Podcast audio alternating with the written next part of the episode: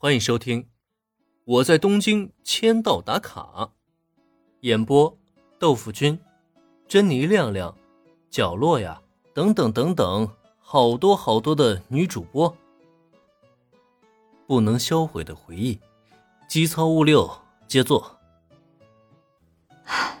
好吧，我明白了。我加入，加入还不行吗？最终。山中佐和子还是屈服了，没办法，谁让他拿林恩没辙呢？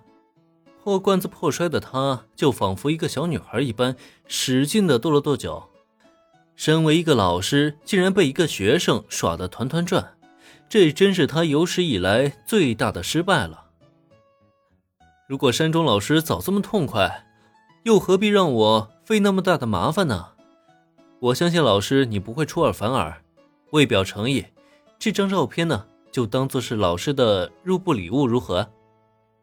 山中佐和子的妥协让林笑了出来。他很清楚，只要自己拿出照片，就已经立于了不败之地。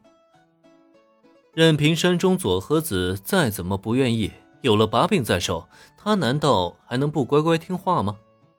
所以在目标达成之后。他也是非常友善的，将那张照片递到了山中佐和子面前。毕竟他也要显露一下自己的诚意嘛。哇！看着近在眼前的照片，山中佐和子一阵生气苦恼。要不是这张黑历史，他能被一个学生威胁吗？这玩意儿就应该立即消失在这个世界上。山中佐和子一把夺过那照片。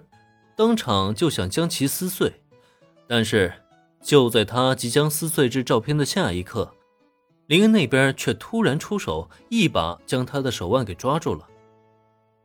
哎，山中老师，你这么做可就不对了，这可是非常珍贵的留影，同时也是对青春的缅怀和纪念，这么轻易就毁掉，岂不是太浪费了吗？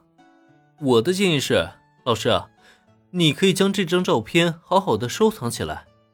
哦，对了，你还可以将社团里那本相册直接带回家呀。这一次来的匆忙，林可没将这些照片提前拷贝一份。如果真的撕毁了，就全没了。他可不想因为自己的原因导致这么珍贵的照片被毁掉。山中佐和子在学校里的确很受学生欢迎，但可惜的是。她很有学生缘，却完全没有男人缘。就算交往过男朋友，也是没两天就被甩了。真要是算起来，她其实连一次正经的交往都没有经历过。像现在这样被一个男生抓住手腕，可是自打她出生到现在都未曾有过的体验啊！这让她不禁在第一时间红了脸颊，完全不知道应该如何是好了。你，你松手！直到好一会儿以后，脸蛋已经涨红一片的山中佐和子是终于挣扎着甩开了林恩的手。不过这时他已经没有了再要撕毁照片的心思了。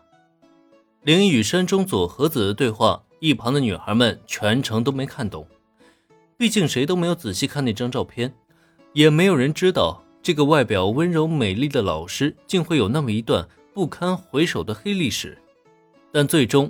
山中佐和子的态度还是让大家反应了过来，甚至就连最呆萌的平泽唯，他都是先看了看林恩，再看了看山中佐和子之后，试探着开口询问了起来。